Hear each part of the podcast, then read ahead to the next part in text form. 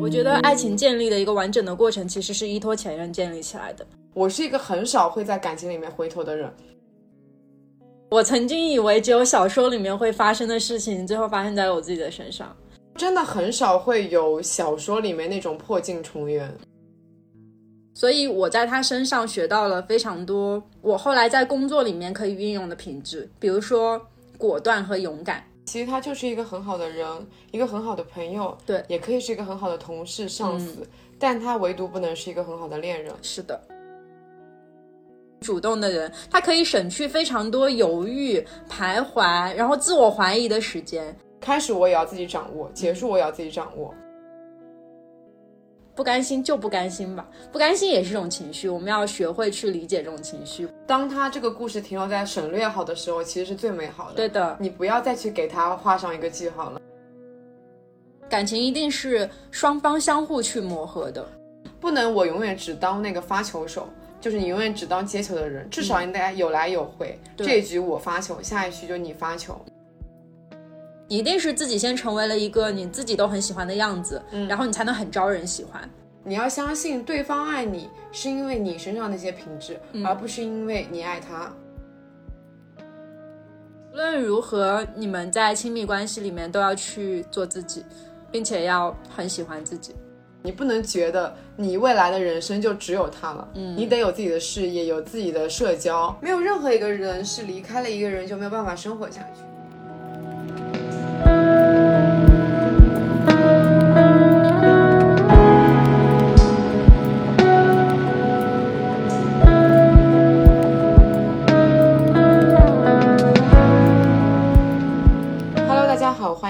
期的两室一厅，我是陈一日，我是 Sunny。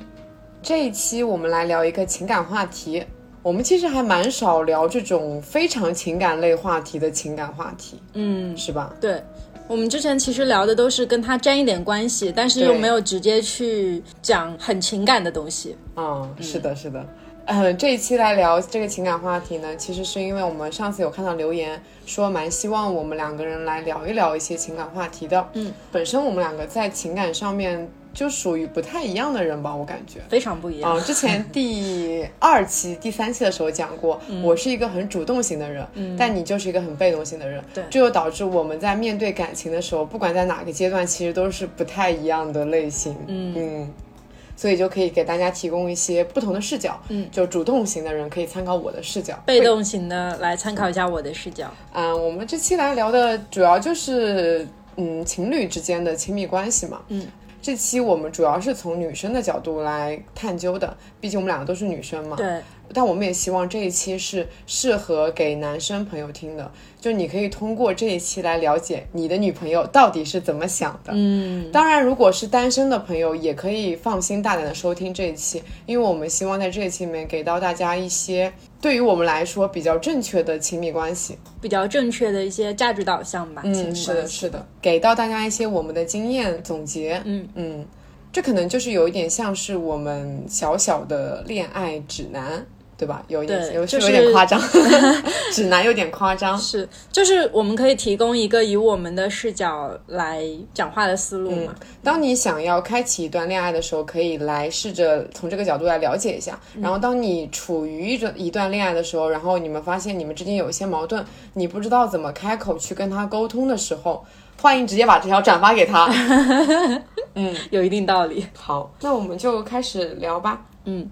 第一个话题，我想讲前任。哎，嗯，我觉得就是先从前任开始聊。对，我觉得爱情建立的一个完整的过程，其实是依托前任建立起来的。如果没有之前过往的那些感情的话，我们现在也不会形成这样子的一个爱情观。所以我还挺想知道，就是我们两个为什么会成为像现在这样子的人？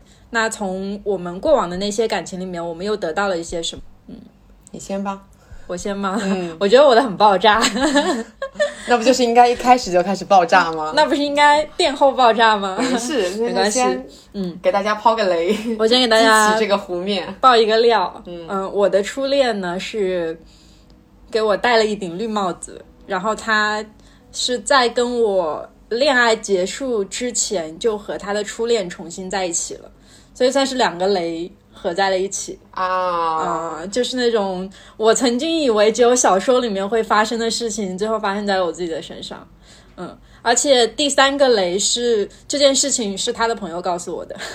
啊，也就是说，我来给大家捋一下，大家可能没听明白。嗯，给大家捋一下，就是 Sunny 的初恋，嗯，跟他的初恋在一起了，对，并且这件事情不是他跟你说的，是他的朋友来告诉你的。对的，是他的朋友看不下去了，然后来告诉我的，跟我讲说你可以离开他了。那么这件事情后面是一个怎么样的处理呢？嗯，其实我在那一段恋爱分开之后的半年都非常的不好过，我很清楚的记得那个时间界限是半年，因为半年之后我确实是开始了一段新的生活。我先去聊那个半年里面的事情。我刚开始跟他分手之后，其实是有平静一到两周的，就是我也没有特别情绪波动，或者也没有去觉得有什么问题，就只是说我有一点点接受不了这个现实，所以我选择了逃避。然后在那一两周里面，我没有产生任何的情绪波动，但是在两周之后，我崩溃了。我的整个宿舍在后面的一个月里面，他们都对我进行了无无数次深夜谈话的劝阻。呃，因为在那个两周之后，无数次跟我的室友表达过，我想要去把他追回来。啊，那个时候就是有一点陷在里面，不知道该怎么样去解决自己的情感，所以唯一找到的一条路就是我有没有可能把它重新再修复好。但其实现在再回回想起来，那个是一个很错误的想法。但是在那个时候，我深陷泥潭的时候，我已经没有别的办法了。我能理解那种那种当下时候的想法。对，非常痛苦。然后我就每天跟我的室友在诉说这个，但是我很感谢我的室友，是他们三个把我拦住了。完全没有给我任何跟那个男的见面的机会，非常好。就是从其实从他提了分手之后，我就没有再见过他了。这个是我觉得我室友给我做的一个非常正确的选择。一旦说我见到他，我真的不敢保证我后面会发生什么样奇怪的事情。这就是那个半年里面你经历的事情。那半年以后呢？那个半年里面，我的情绪是。反反复复、上下起伏嘛，就是不断的会陷入在为什么他会离开我，为什么他会跟他的初恋在一起，然后由此其实引发了一些不太好的心理问题，就是比如说我开始怀疑自己。我觉得这个很多人在人生第一次受到吃到爱情的苦的时候，都会有这么一个反应，就是你会反过来询问说，是不是我不够好，所以他不够爱我。这就是一个雷点，嗯，我觉得就是不管怎么样，是你跟他提分手，还是他跟你提分手，或者说你们是被迫分开了，就像你这样的情况，没有任何人提分手，但是已经出现了很糟糕的事情，不得不分手的时候，你都不要去怀疑自己，说你不够好，对，你宁愿就是一味的谴责对方是个渣男，你也不要去怀疑自己，对，你要把这个，你要把所有的错全部都扔到别人身上，你要把这个所有的锅都给让别人来背，嗯，特别是像这种。明显就是男生在错的时候，你千万不能再去怀疑自己，说是我有问题。对，嗯。然后我那个半年的时间就是一直在寻找自己的问题，比如说我在我觉得自己在感情里面，呃，会有一点作，或者我有的时候会有一点无理取闹。那个时候我会开始反思自己之前在那一段恋情里面做过很做过的一些事情，但其实。我以现在的视角再回来看那些事情，完全就是无关紧要的，因为它就是真实的自我。你要是不喜欢的话，是你的问题，不是我的问题。这是我现在的视角。但是那个半年里的时候，我就没有办法好好生活，因为每天脑子里面就塞满了这种东西，然后以至于那半个学期我也没有好好学习，然后经常逃课，也不知道自己在做什么，也没有什么喜欢的事情，就整个人直接颓废了半年。后来。呃，后来是怎么好的？其实我已经想不起来了。它这个东西真的就是时间能治愈一切。有有那么一阵子是我还在伤心难过的时候，第二天早上突然间醒来就觉得云淡风轻了。我觉得这个东西说起来很神奇，可能大家不信，但真的就是这样的。就它有一个时间节点，就是半年，半年之后的某一天，我醒来突然觉得啊没事了，然后之后就真的没事了。你敢信？天哪，那你就是在那个时间节点之后，嗯，你没有再反复的，就是有那么偶尔那么一瞬间，就是又回想起那个那当时的感受吗？是这样的，就是在那个半年之后，我不会再去回想那段恋爱了，因为我觉得那段恋爱很糟糕、很差劲，至少说这个结局我不喜欢，所以我不想要再去回想它了，并且。我也不是很想保留那个里面所有的回忆，就包括说好的回忆，我都不保留了，直接全部把它扔掉。嗯，但是其实还是有一点后遗症的，就是我刚刚说到的自我怀疑和其实我在里面建立起了一些自我防御的机制。对这一部分，其实是我在后面的几年里都没有办法戒掉的一个东西，不自信啊，或者说没有办法完全去信任自己的男朋友这样子的事情。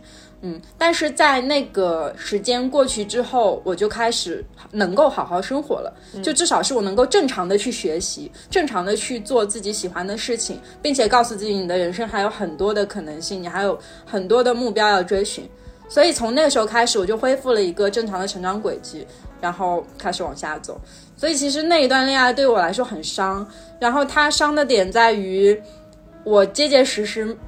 浪费了我自己半年的生命，如果加上跟他谈恋爱的时间的话，那可能就是一年的生命。嗯，这实是浪费了这一年。然后后续的日子里，还有一些在跟过去的自己较劲儿的那个，就是那种情绪。包括很久之后吧，我自己事业有一点成功了之后，我得知他在做什么的时候，我那时候会有一。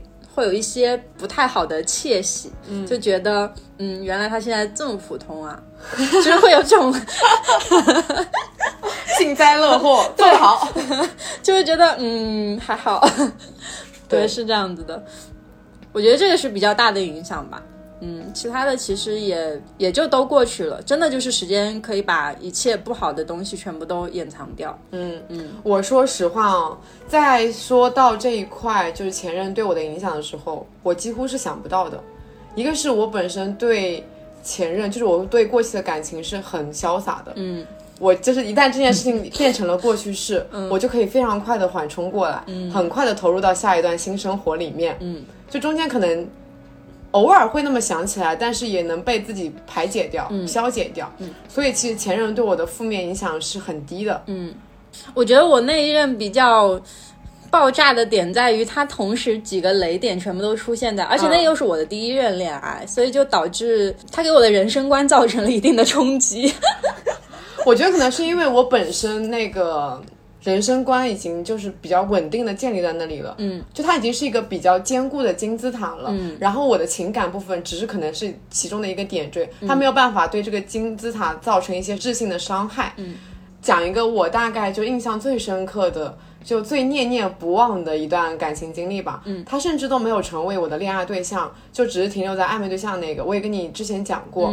呃，他是我发生在我中学时代，高中的时候，那时候我非常喜欢一个男生，我甚至为他报去报了补习班，就是跟他同桌这种，嗯，每天早上给他送早餐。当时本来心情变化是说，我一开始就是想要暗恋，先处成好朋友，嗯，但是我是一个没有办法隐藏自己恋爱这种心情的人，很快我们就很明显表现出来我是喜欢他的嘛。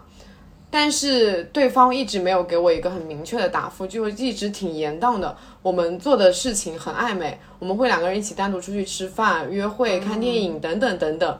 在这样子这个情况反反复复，大概持续了三四个月吧。嗯，之后有一个雷点来了，他跟我的一个朋友在一起了。什么？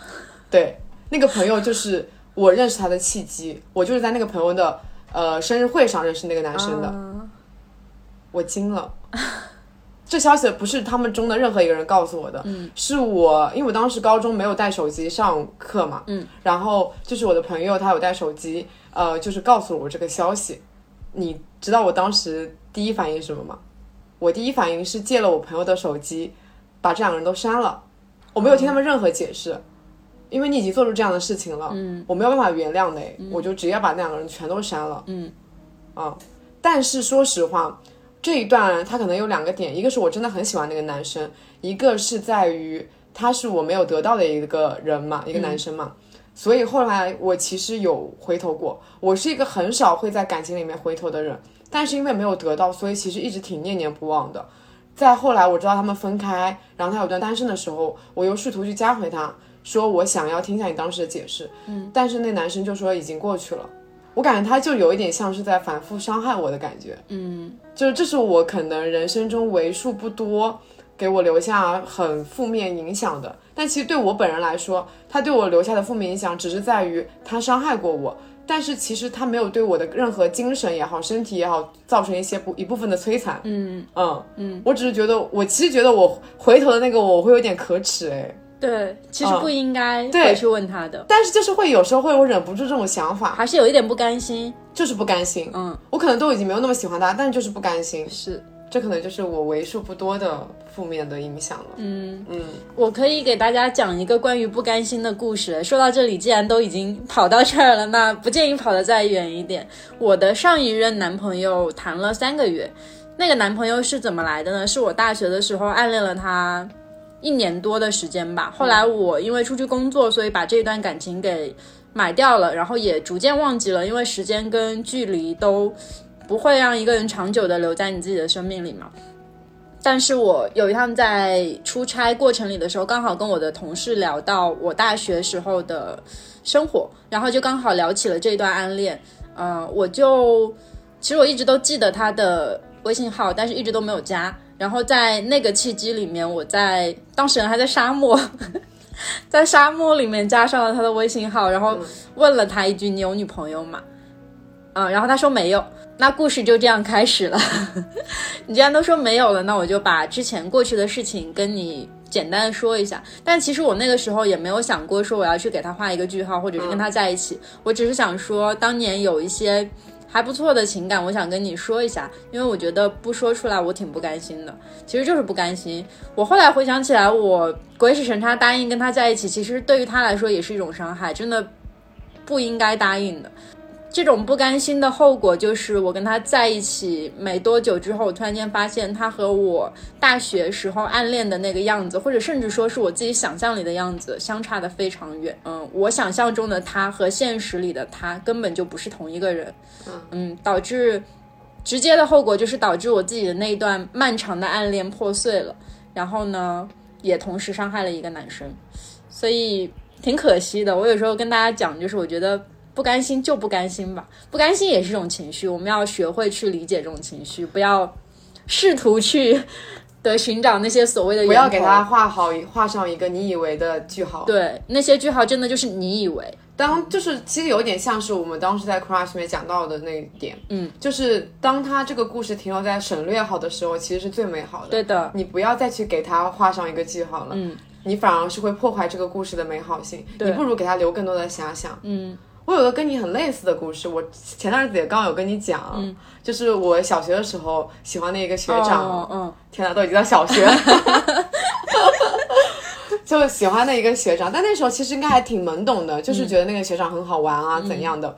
然后后来我们有很长一段很长一段时间都失去联络了。然后比较巧的是，我们在高一的时候分到了隔壁班，他变成我隔壁班同学了。嗯，我就跟他讲了，说，哎，你知道吗？我小学的时候暗恋过你。我觉得可能这个就在小那个学长心中激起了一点涟漪，嗯、他跟我表白了。当时我想说啊，就是有那种你小学时候暗恋过的人，他跟你表白，你肯定会立刻答应吧？对啊，我那时候也是一样的心情啊，就是、啊、嗯，好像可以试试看。我觉得就相当于做了个试错吧。嗯，嗯，我们相处了一段时间以后。就觉得还不如做朋友来的更舒服。嗯，比较好的结局是我们现在还是不错的朋友。嗯嗯，那我没有下文了。嗯，对，所以其实蛮可惜的，本来是可以跟他当朋友的，结果就真的很少会有小说里面那种破镜重圆。嗯，大部分时候那些破镜都没有办法再回来了。嗯，它就是破碎的，扔扔到垃圾桶里面了。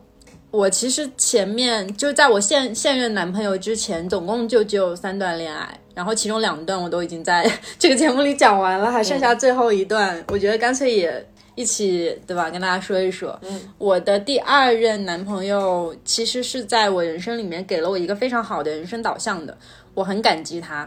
他是他是我人生当中最健康的一段亲密关系，从这段亲密关系里面，我甚至是成长了很多，学到了很多正向的东西，所以我非常感激他。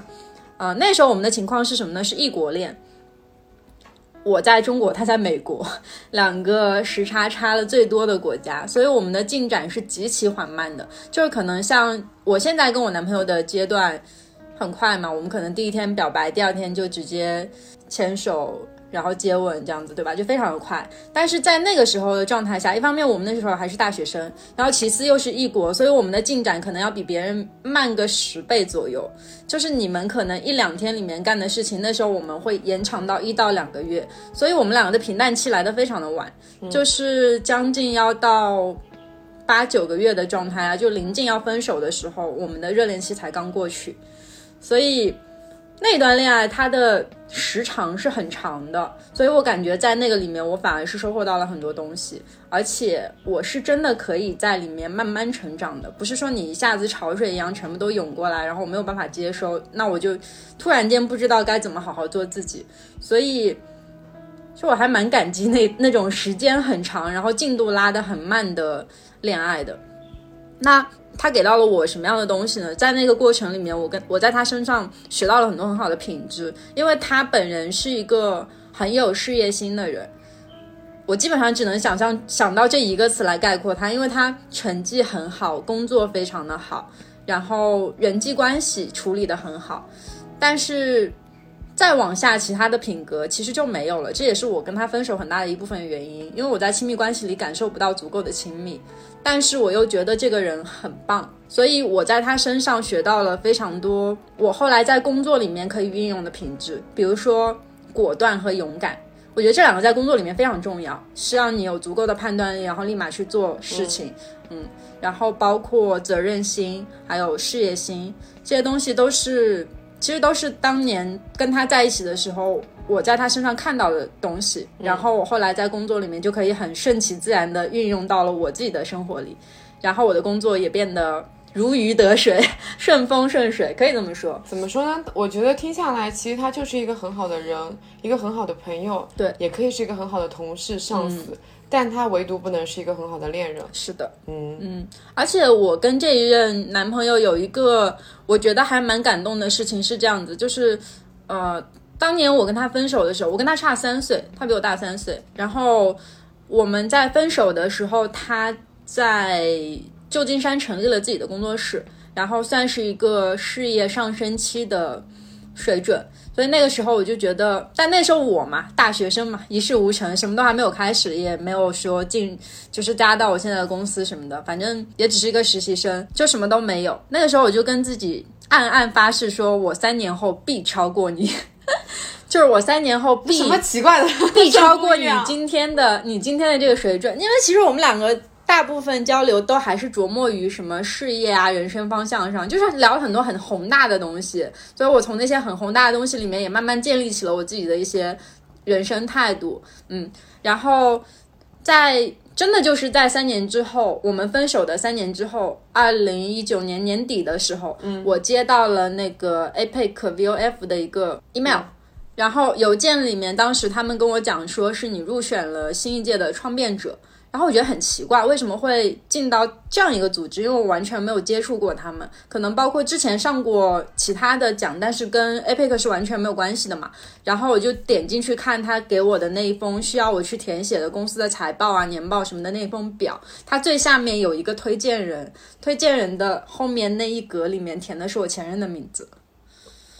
当时你们是已经分开了是吗？已经分开很久，分开三年了。哦，就是我当年在三年前心里暗暗发誓，说我一定要超过你。三年之后，我发现我进那个榜单的推荐人是他的名字，所以那一瞬间我就觉得很释怀，因为好像突然得到了自己很感激的人的认可，甚至不是说很感激，我对他的心情是我很尊重他。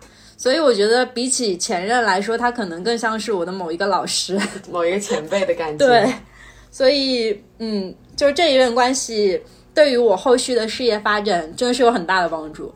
嗯，我觉得对我来说正向影响哦，反而是嗯我在处理那些关系里面我自己得到的一些进步。嗯，不管是开始也好，还是分开也好，我都变成了一个更有主动权、更果断的人。嗯，在开始就是我刚才不是有提提到那一任就是暧昧对象嘛？嗯，就是我觉得前面的延宕期实在太长了。当我明确对方并不喜欢我的时候，我觉得就应该快刀斩乱麻。嗯，在那个时刻就应该选择，你应该放弃了，你不要这么执迷不悟下去。你执迷不悟的结果只能是一个糟糕的结果。嗯，如果当时主是我自己主动放弃的，后面一切都与我无关了，我也不会觉得不甘。嗯，我觉得我当时就意识不到这个问题，我当时觉得我一定能感化对方，嗯，但是千万不要试图去感化一个人，嗯，尤其是男生，我觉得男生真的是那种很理假设他一开始就是对你是一个五十分的态度，他顶多后面只会对你到六七十分，嗯，他不会到达一个很高的分数，即使真正的你们俩在一起的状态，他也会一直以那个六十分的态度来对待你，嗯。嗯，可能说的绝对了一点吧，不是所有男生都这样子，但是在我心里，我至少是这样子认为的。嗯，他们其实还是被理智支配要大于感性的。嗯，是的。然后分开也是，嗯，之前有一段关系就是处于，呃，已经两个人没有什么话可以聊了。嗯，但是我一直试图跟对方沟通，在沟通到达了一个上限之后，我发现。假设这个时候我们再不提分手，就会这样子反复的陷入这个沟通的困境里面。我当时就提了，主动的提了分手。嗯，后来我就变成了一个呃，相当主动去做开始跟结束这个动作的人。嗯，开始我也要自己掌握，结束我也要自己掌握，这样很好。对，嗯，就永远主动权要在自己手里，你不要巴巴的等待对方给你一个结果，你不要等到。我感觉你在训斥我。没有，就是在跟大家说，就是你不要等到，就是等到对方要给你一个冷暴力来逼你说分手的时候，嗯，你就干脆果断一点说拜拜，怎样了？那我分手是这样的，就是如果我一旦感受到对方真的是在。冷暴力我的话，我会立马提分手。嗯，我觉得我的开始，我的开始我是没有办法主动掌握的。就就是这一点是这样子的。我一直觉得像陈玉这样很主动的人，他可以省去非常多犹豫、徘徊，然后自我怀疑的时间。嗯，我清楚的知道这一点，但是我真的没有办法自己掌握那个主动权。我觉得我的我会有自我怀疑，肯定你在还没有确定的时候，肯定都会有自我怀疑，怀疑说。到底你是不是对方喜欢的那一类人？对，我觉得这个最直接答案不是你在这边猜，你要么就是通过他的朋友去旁敲侧击，嗯，要么就你直接去问，嗯。而且其实是这样的，就是以我虽然也没有几任吧，就是到现在的经验来看，一个男生他喜欢你，他势必会让你知道，嗯，真的，朋友们，就是一旦让你去猜，那基本上就是会往不太好的结果走。这边要加一个。BGM。不会在任何时候为我开始绕室外，该不该还没来都不想猜，有谁能真的看得清楚哪里是归宿？要怎么做未来的拼图？先走好每一步，不用去猜，还没有发生的不用去猜，不用去猜，明天是什么样不用去猜，不用去猜，该来的总会来，不用去猜，不用去猜。教你这个，不用去猜，确实，可以，好好笑。真的，像我，我这一任男朋友就是他在确认了他的心意之后，给到了我一个潮水般汹涌的，就是这种势头，让我知道他喜欢我。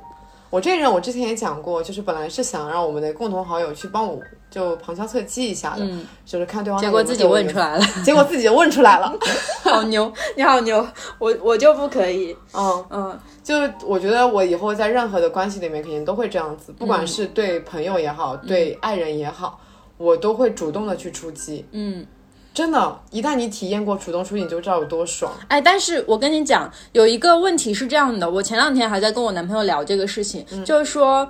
我我问他一个问题，说你们男生是不是都喜欢很主动的女生啊？然后我男朋友说他不是的，嗯，就是他是那种他必须要掌握主动权，因为是看人的，是这样的。我跟我男朋友的状况是我先喜欢他，我大概找他一两周的样子吧，我先动的心。然后但凡如果我在那个一两周里面就按耐不住自己去问他，或者是去进行一些什么动作的话，他会觉得我很奇怪，并且远离我。他是在那一两周之后，他开始对我动心之后，确定了自己的心意，决定开要开始追我了，嗯，然后才开始，呃，对我释放信号。然后从那以后，我接收到 get 到，我就知道，嗯，你很坚定，然后我就我就安心了嘛。信号的时候很像动物世界里面那种雄性动物，不是一般都会那种释放信号吗？这个时候应该加一个那个 BGM 是赵建祥老师的配音，孔雀开屏，什么呀？所以。呃，我这一任男朋友，我觉得很适合我，就是从我们开始在一起到现在的整个途中，他都是非常坚定的，所以我就不用说中间有任何犹豫或者自我否定的环节，我完全可以跳过那些对 对于自己不太好的一些怀疑啊什么的，我就可以很坚定的跟他在一起，这个是比较适合的点。因为恋爱很多时候是一个互补的过程嘛。你是一个被动的人，所以你可能寻找的对方就是一个很主动的人，嗯，而我是一个主动的人，我就会去主动的去攻击，不对，不能叫攻击，有点 进攻，对，主动的去进攻那个被动型的人，对，所以其实还是人和人之间都是不一样的啊，所以不同的情况其实还是大家听下来可能会觉得我是一个很鲁莽的人，但其实我很会 察言观色，对呀，嗯，我很会猜男人的心思的，嗯。这话讲的好好笑，我也不会猜女人的心思，嗯嗯，补一下，补刀一下，确实确实确实，情商很高的一个人。哎呀，不要这么说嘛，怪不好意思的。怎么回事？哎，我突然想到一件哦，嗯，我自以为是啊，我觉得我是教会了我前任一点的，就是我之前有一个，在我男朋友之前那一任，已经是很久很久以前的事情了，大一的事情了，我中间一直都没有恋爱。哦，嗯。也隔了三四年，对对，然后大一那年的那任男朋友嘛，分开之后，他就是我刚才提到的那个，就是，呃，我们已经好几天没有沟通了，就是没有怎么就反复沟通，都在同一个困境里面。于是我就提了分手的那一任，嗯，然后他最无语的是啊，分手的那一刻他说了好，我就说，然后我就就没有也没有很激烈的争吵嘛，就依然留在了列表里面，然后在一年以后。当下可能是一个凌晨的凌晨十二点，嗯，他突然来跟我道歉了。一年以后，我当时已经分开一年了。我跟你讲，男的就是这样的，绝了！突然来跟我道歉，说什么当初是他不对啦，对不起啦，知道错啦。我说你很莫名其妙哎，嗯，我们当初分开，我在我这边看来是和平分手的，只是因为我们处不来，所以分手了。你没有做什么任何对不起我的事情，当时也没有劈腿啊什么的，嗯。所以我们是很正常的分手的，你不用跟我说对不起。嗯，然后他说我知道，但还是对不起，希望你能原谅我。我说因为你没有做什么对不起我的事情，所以我这辈子不可能原谅你的。你好棒，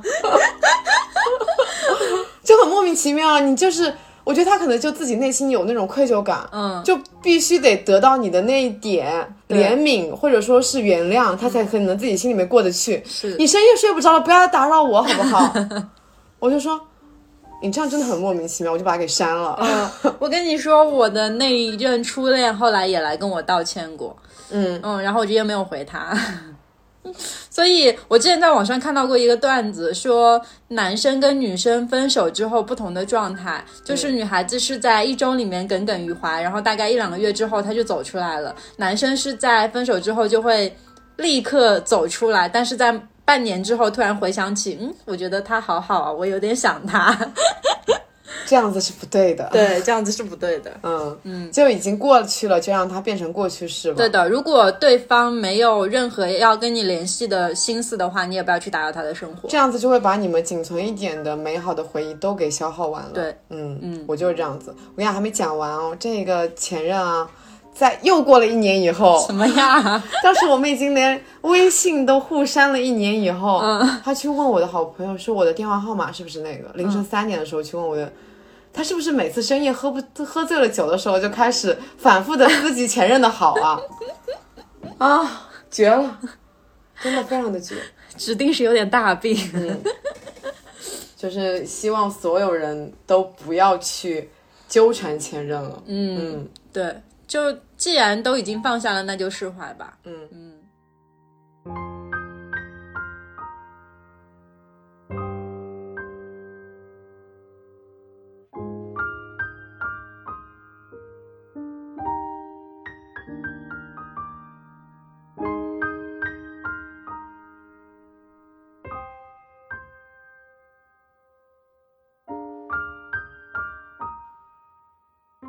讲完了，就是曾经的亲密关系带给我们的正面和负面的影响。我们现在想要聊一聊，嗯，一段正确的亲密关系应该提供给我们什么？嗯，呃，先打一个防杠声明，我们在这边都是比较片面的、主观的，是我们两个人的经验总结。嗯，如果说你不同意我们，我们欢迎你在评论区跟我们提出不一样的观点。嗯嗯，好，也是你先开始吧。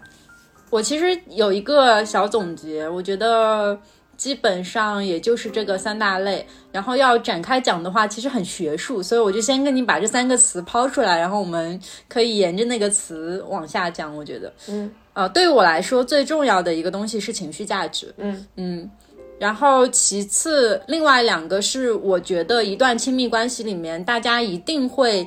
呃，存在问题，也不是说存在问题，就是需要去解决或者需要去沟通的东西。一个是物质，还有另外一个是就是吸引你们彼此的生理需求，这个是构成一段亲密关系的三个非常重要的因素。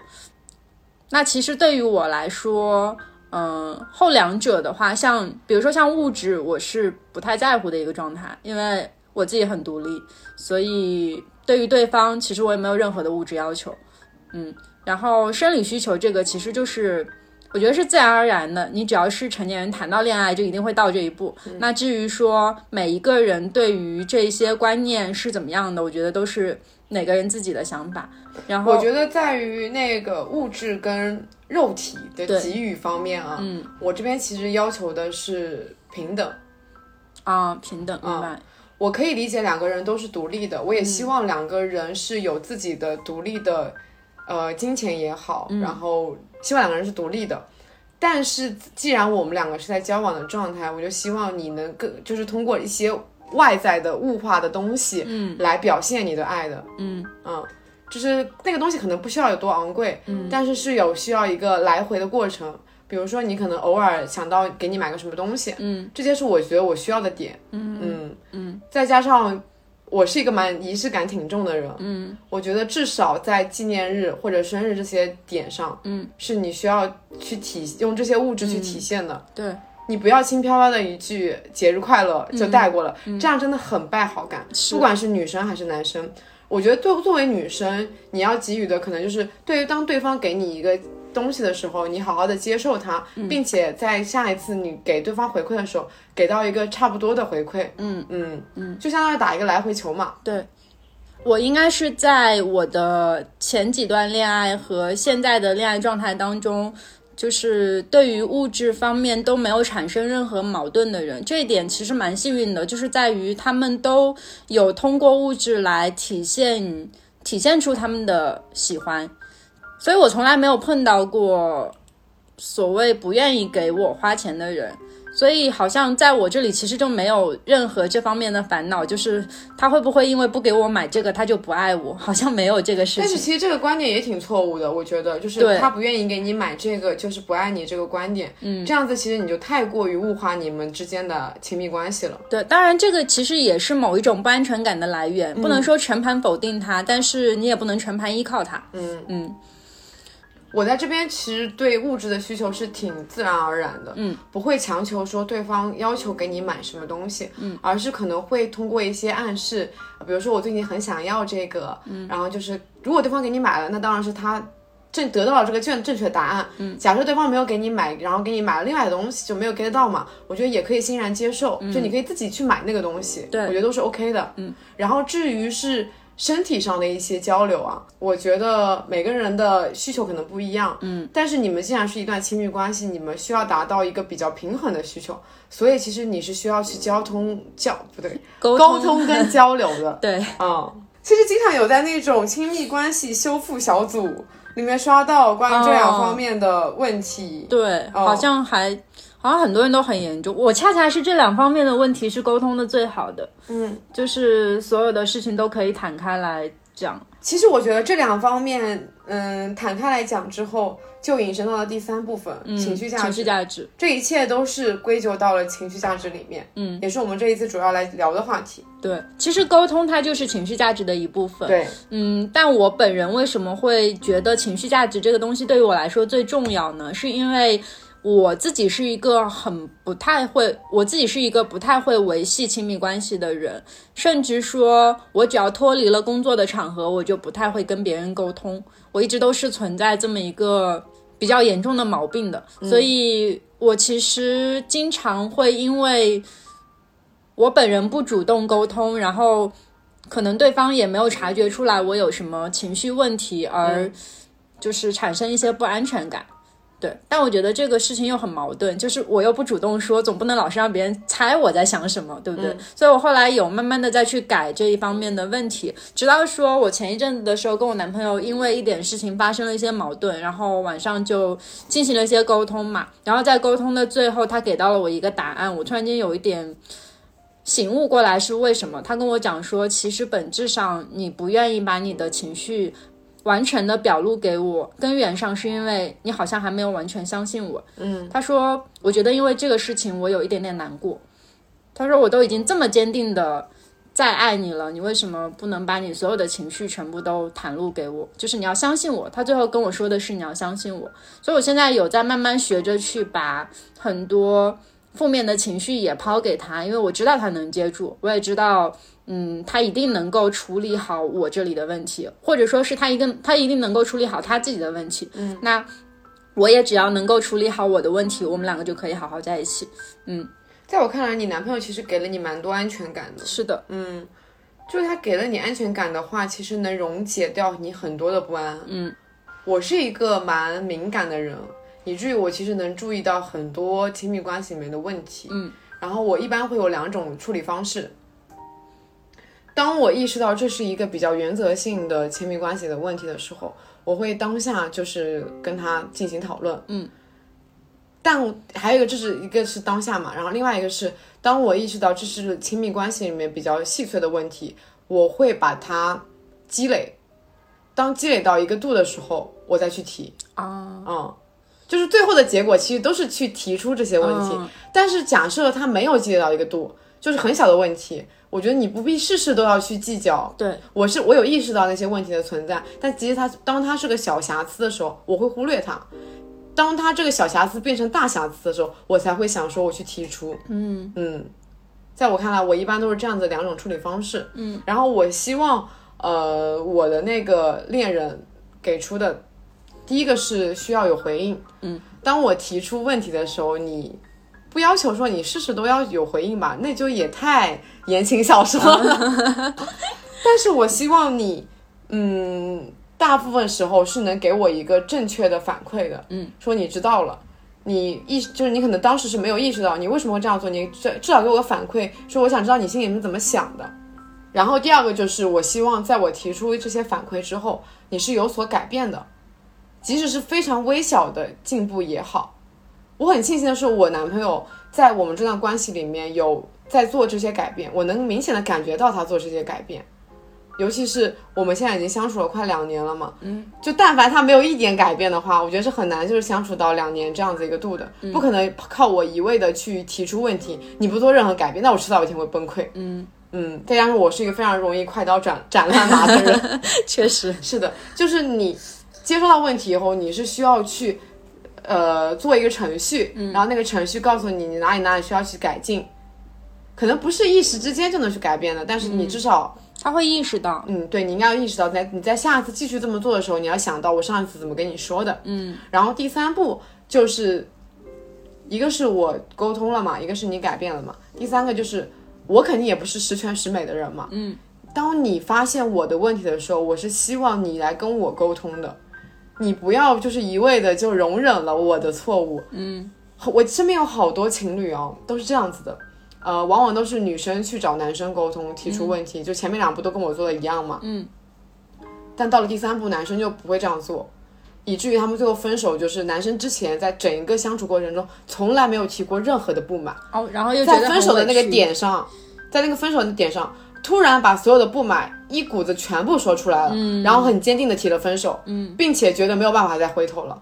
可是你之前从来没有沟通过，你为什么就一下子也不试图解决，就一下子全部说出来了呢？这是一个非常错误的做法。对，而且其实挺幼稚的。嗯，对，嗯。我之前就是我身边大概有几人都是这样子分开的。我觉得就很古早的时候，在那种伤痛文学里面，其实你能很多人都能看到那种什么攒够了失望就离开，什么类似于这种话，是吧？其实现在回想起来很幼稚。对你明明可以维系好一段来之不易的感情的时候，你却选择了埋掉，嗯，然后逃跑。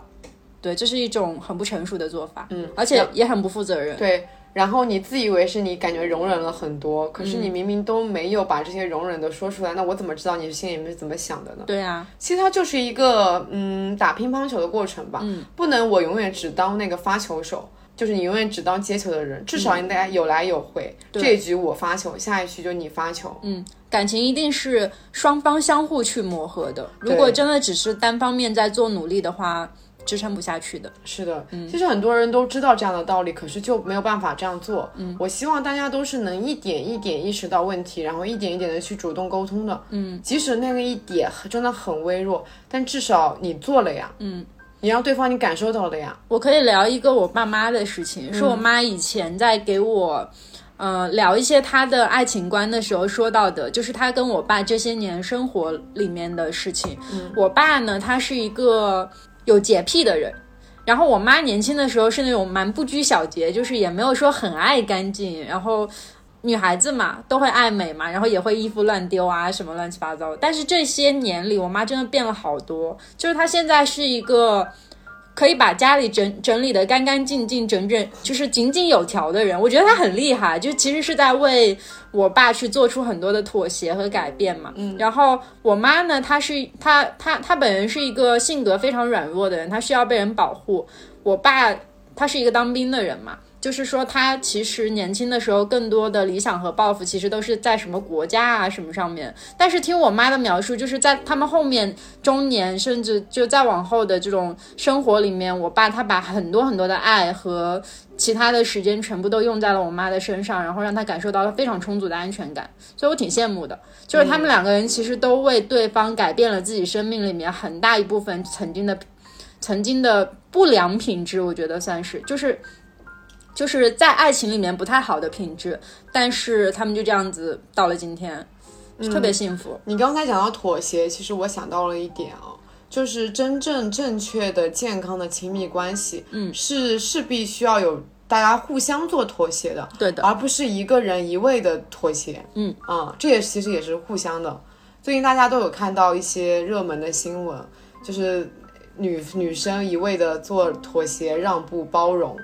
最后培养了一个巨婴的男朋友，嗯，最后就是还提分手啊之类的，大家都知道。对，一段正确的亲密关系，你不能全靠恋爱脑，你不能觉得。你未来的人生就只有他了，嗯，你得有自己的事业，有自己的社交，嗯，你还有自己的亲人啊，这一部分非常重要。是的，对，爱情只是你人生的一部分，你可以很爱他，但是你不能把所有的爱都寄托在他的身上。对的，永远是要以先爱自己为主。我觉得没有哪一个男生会喜欢那种就是不爱自己的人吧，所有人都是你要先自己去。喜欢自己，然后你自己才会发光。就是这个东西，它很鸡汤，说起来非常的鸡汤，就是那种你要先自己发光，然后别人才会喜欢你。但现实其实就是这样子的，你一定是自己先成为了一个你自己都很喜欢的样子，然后你才能很招人喜欢。嗯，说起来，我觉得我其实有一点恋爱脑的。但我的恋爱脑其实需要打个引号，嗯，就是我不是说呃为我男朋友付出很多啊之类的那种恋爱脑，而是我觉得我在他就是我对他是很喜欢的那种恋爱脑，嗯，就是即使是这样子，我依然觉得我有非常多的自己的个人生活，嗯，我有自己很多的兴趣爱好，对。我有自己的朋友，我甚至没有了他，我自己一个人也可以生活的很好，嗯。只是我跟他相处的时候，我非常的喜欢他，我觉得是这样子的恋爱脑是 OK 的。嗯嗯，就说我这样恋爱脑是 OK 的，没问题啊。这个在爱情里面是很正向的。对，我觉得我这样的恋爱脑其实是给他一些很足够的信任的。对，他不需要担心我跟什么男生朋友一起出去玩啊之类的。嗯，呃，就前段日子我们看了一个电影嘛，最近还挺火的，百元育二的《花束般的恋爱》。嗯。他又再一次当编剧了，再一次伤害了我，再一次给了我们一些生活小贴士。嗯，是的，这部电影呢，蛮推荐大家去看的。嗯，它其实情节就是非常的简单，就是讲一对男女他们从认识到相爱，再到分开的一个过程。嗯，虽然看起来我要给大家剧透了，但是也无关大雅。即使你知道他是他们最后会分开，你依然觉得整个过程是很值得去看的。对，它里面填充了非常多的细节，来让这部电影变得更加的丰满。嗯，嗯，这就是板垣育儿非常擅长的地方嘛，是就是用简单的故事来给你讲述一些人生的道理。对的，就很多人看完这个电影以后说觉得很伤，嗯，伤在于明明是这么相爱的一对人，最后却分开了，嗯，但其实在我看来，他们的分开是很美好的，这部电影有另外一个名字，你有听说过吗？叫没有，如何和百分百，哎，如何和百分百合适的另一半说分手，反正类似于这个名字吧。反正就是，我就记得，对，他们在前期表现的真的是百分之一百的恋人，对，他们每一个细碎的点上面都能保持到一样的步调，嗯，很契合，很契合，感觉就像是世界上另一个我，对对对对对，都是一样的。嗯嗯。但是随着生活的进展，因为他们相恋了五年嘛，这五年里面你们不可能是一成不变的。比如说女主她是一直保持着自己的生活步调，呃，她一直喜欢着她自己热爱的东西，嗯，并且为那些热爱的为之努力着。但是男生就是为了生活做了一些妥协嘛，开始放弃了自己喜欢的漫画，因为漫画赚不来钱，对，然后他就开始转向做商务，生就是生活变得越来越忙，然后两个人。就是必然走向了不一样的，就向左走，向右走了。嗯，我记得印象里面非常深的一幕，就是他们两个人明明睡在一个床上，却各自想着自己各自的事情。男生在想着说，他是不是不够爱我啊？为什么他不会想要跟我结婚呢？然后女生就在想说，我们这样子躺在同一张床上，却很多天都没有在没有做爱了，为什么你他却想着跟我结婚呢？嗯很讽刺。对，真的很同床异梦的感觉。这两个人分开，我觉得其实是很美好的。他们的分开没有撕逼，嗯，没有任何很雷的劈腿啊什对，么反而。是在分手之后的那一段日子，好开心啊。嗯，两个人回到那种默契的状态。对，但又剥去了那一层关系，嗯大家就可以更加坦诚的去面对自己的内心。对，因为在一段亲密关系里面，你势必可以会把自己绷得很紧，想跟对方，你就你们俩的生活是牢牢的绑在一起的，有一部分，嗯，就你没有办法竖开腿去奔跑，嗯，这么说吧，对。我印象很深的有一段，就是他们在最后说分手的那个餐厅里的时候，看到年轻的那对情侣坐在他们曾经在一起的那个位置上面，然后聊起了一些很有默契的话题，所以突然间思考出一个问题，就是。其实你以为的所谓百分百合拍，不过是万千对情侣里面都会发生的事情。就是在这个世界上，它有非常多的可能性，然后只是在你们两个人当中碰撞到了一起，所以好像也并不是所有人都需要那个人。对，就是我之前在看那个有一个韩国的综艺叫《换乘恋爱》，《换乘恋爱》里面就是有一个我很喜欢的小姐姐叫朴贤，她在跟新的人约会之后，他突然间在那个采访间说了一句话，他说：“好像我没有他也可以活得很开心。”嗯没有任何一个人是离开了一个人就没有办法生活下去的。对的，嗯嗯，你的生活只有失去了你自己，才没有办法生活。是。所以其实这一期归根结底，我觉得最后还是聊到了自己身上。嗯，无论如何，你们在亲密关系里面都要去做自己，并且要很喜欢自己。自尊自爱，对，才能去再去爱别人吧。嗯嗯，你可以为对方做一些改变跟妥协，但是你永远不要失去自己最宝贵的那部分，对，最闪闪发光的那部分。你要相信对方爱你，是因为你身上那些品质，而不是因为你爱他。对，嗯，他是因为你这个人，是因为你闪闪发光，他才会那么喜欢你。嗯，那我们差不多就讲到这里。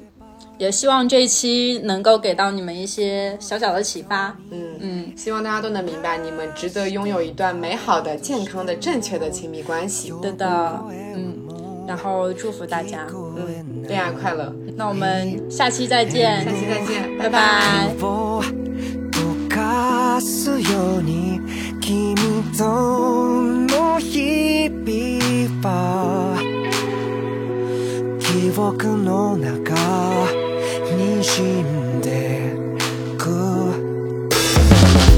何かを求めれば何かがこぼれ落ちてくそんなこの世界で。